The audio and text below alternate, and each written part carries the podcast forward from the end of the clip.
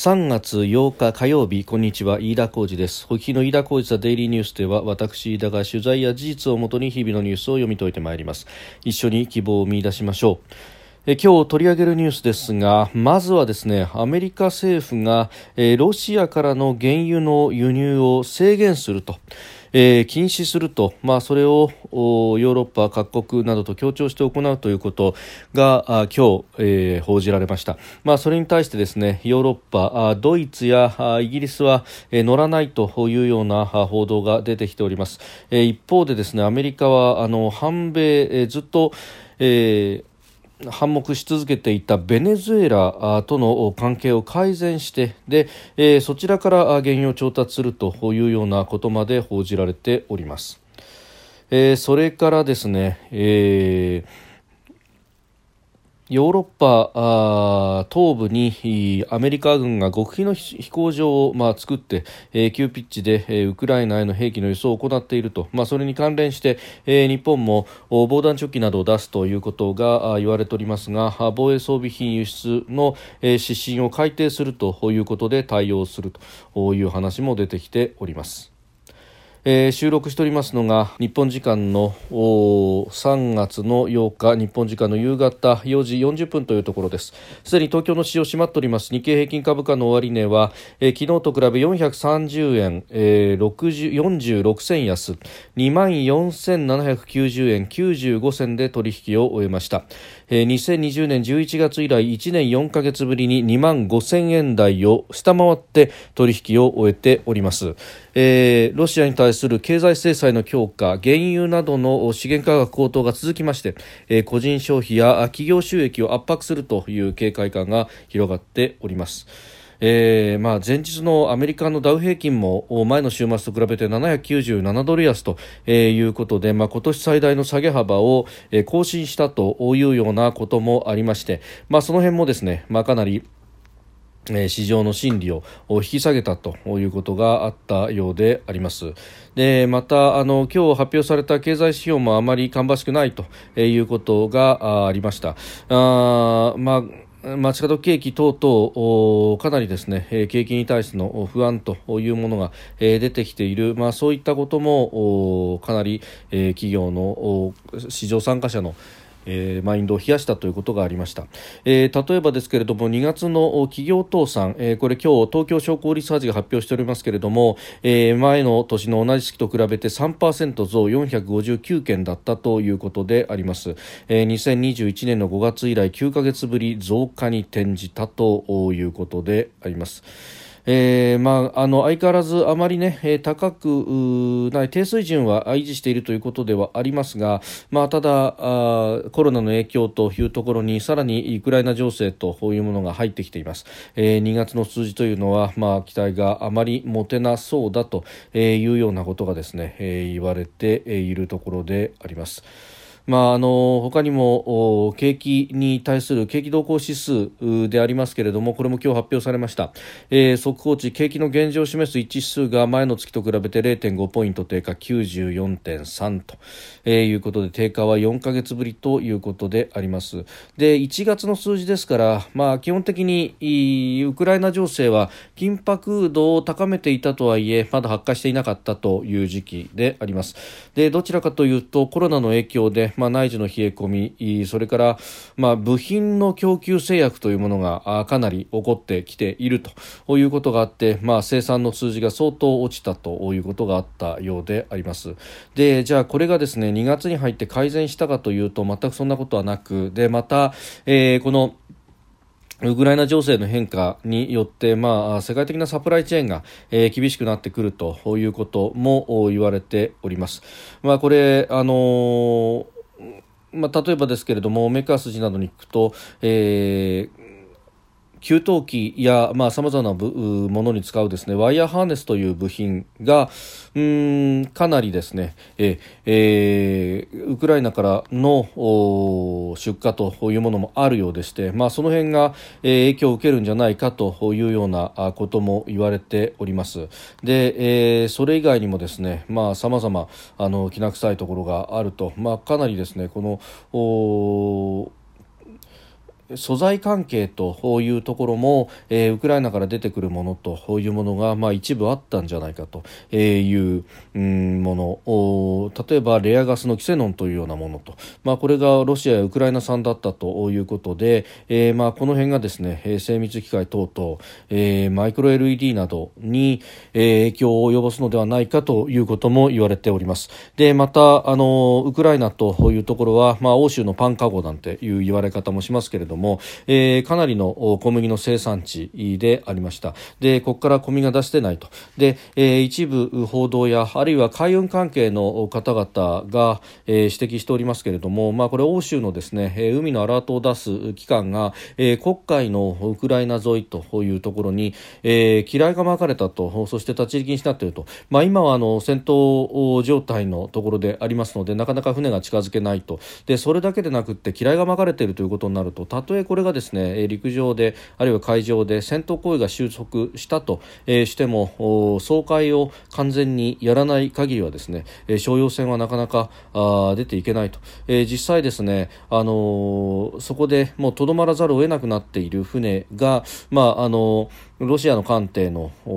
命令を受けて、えー、まあ人間の盾のようになって、えー、移動している最中に触雷し沈んだというようなことも、まあ、言われております。一部報道が出て、おります、まあ、あのそれやこれやを考えるとですね、え、今後そのウクライナからの小麦の輸送というものが非常に難しくなってくると、まあ、これが、世界的な食糧危機にまでなるんじゃないかというような指摘もありますし、まあ、少なくともそのウクライナ産の小麦の需要地の一つでありますえ中東だとかアフリカそういった国々で、え、食糧危機が起こってくるとそして政情不安が起こるということになると暴力の連鎖ということにもなりかねないというところが、まあ、心配されているところであります。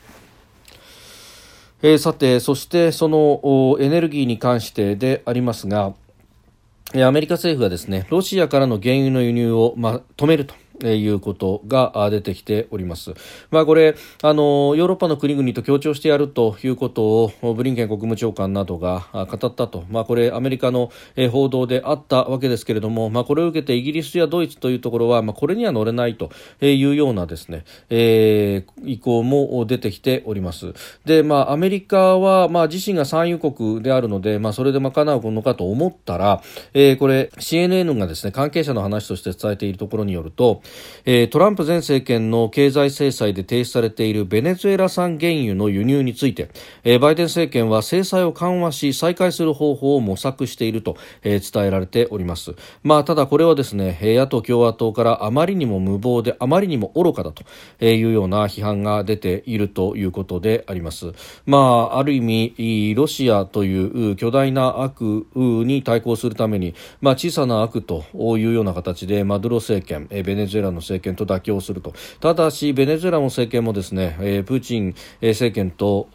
似たり寄ったりのような、えー、自国民の弾圧というものを苛烈に行っているということであります。で、えー、野党指導者がグアイドという人がですね暫定大統領だということで立ち上がったわけですがこれを、まあ、あのコッパみじんに潰したというようなこともあったわけでして、まあ、そういったところからですね、えー、条件なしに原油を輸入、えー、制裁を解除し妥協していくということが果たしていいことなのかどうなのかと、えいうこと、まあ、これあの伝えられていないところが多いと思いますので、まあ、その辺が、えどう出てくるのかというところであります。まあ、確かにですね去年の5月あたりの報道でですね、えー、ベネズエラがバイデン政権に対して秋波を送ってきているとで、えー、国内が、まあ、かなり経済がダメージを受けていて経済難が深刻化しているということもあってですね、えー、制裁緩和を模索するべくアメリカに対してさまざまアプローチをかけてきているというような、まあ、報道もありました。で、えー、まあ口だけではなくって行動の部分でもですね、えー、例えばあの中央の選挙管理委員会にあたる、えー、全国選挙評議会というところの,、まあ、あの定数5の中で野党系の人物2人を、えー、任命したと。でこの野党系の人物というのが、まあ、国会議長だったそのグアイド氏が暫定大統領就任を宣言しというところで、まあ、中心を担った野党系の、えー、人たちということでありますので、まあ、その辺で、えーえー、一定の妥協を行動として示したというようなことも、えー、言われております。で、まあ、あのその後どういったことがあったのかというのは、まあ、あまり報道がされていないところでありますが、まあ、アメリカとしてはこのグアイド氏を暫定大統領として遇するというのは、まあ、トランプ政権自体から変わらずそして、えー、バイデン政権もこれを続けるということをやっていますけれども、えー、実は就任後しばらくの間対ベネズエラ政策具体的なものというのが出てきていなかったと、えー、いうことでありまして、まあ、あのこの辺りで何か動きがあるのか逆に言うと、まあ、それがなければですねこの、えー、原油の輸入という大きなところはなかなか、えー、踏み切れないとただアメリカ側からはまだ特に何も出てきていないというようなことがあります。もともとこのマドゥロ政権、えーまあ、アメリカはじめ西側各国から制裁を受けていてというところで、まあ、ロシアとの関係をこう深めるということを、えー、やって、えー、おりました。で、まあ、ロシアの石油作用ってロスネフチなどが、うん、ベネズエラとの間で、えー、原油のですね、えー、取引というものを、まあ、やっていたということがあるんですけれども、まあ、あのロスネスキロスネロスネ、えー、ロスネフチも含めて、えー、制裁の、まあ、対象に今後もなっていくと、まあ、またあのドルでの決済がやりづらくなるとえいうこともあるので、まあ、その辺も作用しているのかというところでありますがいずれにせよですねこれあのこの方針転換だけだと、えーまあ、バイデン政権非常にご都合主義というかうんまあ説明がつかないということになってきて、まあ、そうするとアメリカ国内だけでなくて、えー、世界中から信頼をなくすというようなこともあろうかというところですので、まあ、あ様子を見ながらですねしかしここは警戒しなければいけないと、えー、まああのそれこそロシアに対抗するためだったら何でもありということになってくるとそれはそれで筋が違えてくると、まあ、そもそも論としてですねアメリカは、えー、シェールガスやセールオイルの、えー、生産国でもあるとで、えー、大きなパイプラインをキーストン XL というものを作ったわけですが、まあ、これを民主党政権特に党内の左派の人たちが反対しているということがあって、えー、稼働ができていないということになっております。えー、これ、まあ、ロシアの対抗ということでいうとまずここを動かすということをやっていくべきでありますが、えー、中間選挙を前にして党内左派の協力を得たいというバイデン氏はそれもできずにということで、えー、ボタンが一つかけ違ったものがですね、えー、どんどんとドミノ倒しのように他のところへ波及しているというようなことになっております。まあ、あのいずれにせよバイデン政権のこの弱さというものが、まあ、周辺国も含めてさまざまなところに影響が出ているということは言っておかなければいけないと思います。でそれからですねウクライナに対しての支援というところで、うん、アメリカのですね、えー、国防総省高官が、えー、マーク・ミリー統合参謀本部議長が先週兵器輸送の拠点となっているウクライナ国境付近の飛行場を訪れて、えー、多国籍による取り組みを視察したと明らかにしております。でアメリカは、まあ、ウクライナに対して、えー、兵員を送るということはやっておりません。NATO 各国もやっていないと。ただ武器等々の供与というものはかなり行っているということが言われているんですが、まあ、そのあたりの一端というものが、まあ、CNN などアメリカのメディアで報じられるようになりました。で、えー、もうすでにですね、あのー、地対空ミサイルのスティンガー2000機、えー、それから対戦車ミサイル、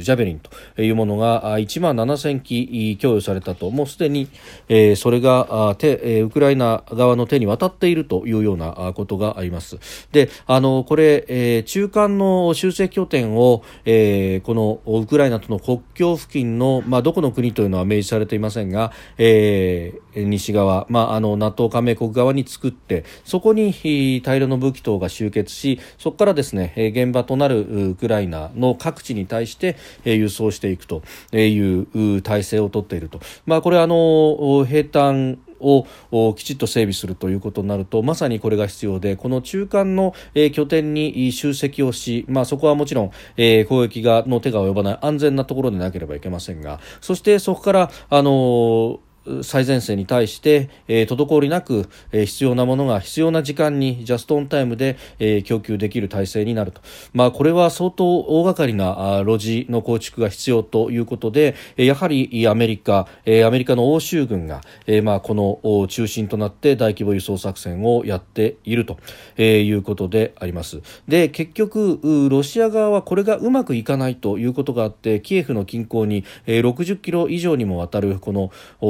車列というもので、えー、物資を輸送しようとしているけれどもこれが遅々として進まないというようなことが言われているわけであります。で本来であれば中間の輸送拠点をですね作ってで、えー、そこからあ前線に送るという形にすると遅滞なく送れるということですがもうあの後ろからですね、えー、後方から、え、前線に対して1本のレールで送らざるを得ないと。これ中間の拠点が、えー、なかなか制空権が、えー、取り切れていないと特にキエフ近郊、えー、いうことがあるので、まあ、こういった形にならざるを得ないのではないかという専門家の分析もあるようであります。であのこれだけの物量作戦をですねすでにやっているということそして、まあ、あのそこへ行くと、まあ、特にウクライナの西側あキエフやあリビウというような町々というところの制空権、えー、これを、まあ、実情ウクライナ側あるいは、えーまあ、あの NATO の後方支援も含めて、えー、取っていると、うん、いうことになってくると、まあ、確かにロシアはですね今5つの都市を包囲して、えー、そして用意している兵力をほぼ、えー、集中させてほとんどウクライナに入れて、えー、やっているということがありますが、えーまあ、あの今後の展開都市の陥落というところが、まあ、うまくいかずに、えー、これに対して、まあ、あアレッポのようなあるいはチェチェングローズヌイのようなですね、えー、大規模なあ都市爆撃とあるいはミサイル攻撃というようなことになっていくのかどうかと、えー、ただ兵隊がこれだけしっかりしているということになると、えー、表面上の構造物の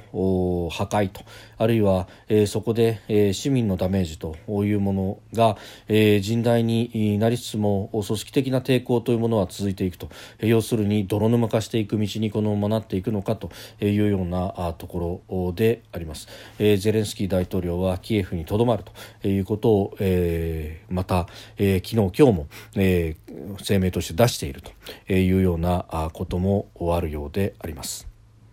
飯田浩司デイリーニュース月曜から金曜までの夕方から夜にかけてポッドキャストで配信しております。番組ニュースに関してご意見感想飯田 TDN アットマーク Gmail.com までお送りください。飯田浩司デイリーニュースまた明日もぜひお聞きください。飯田浩司でした。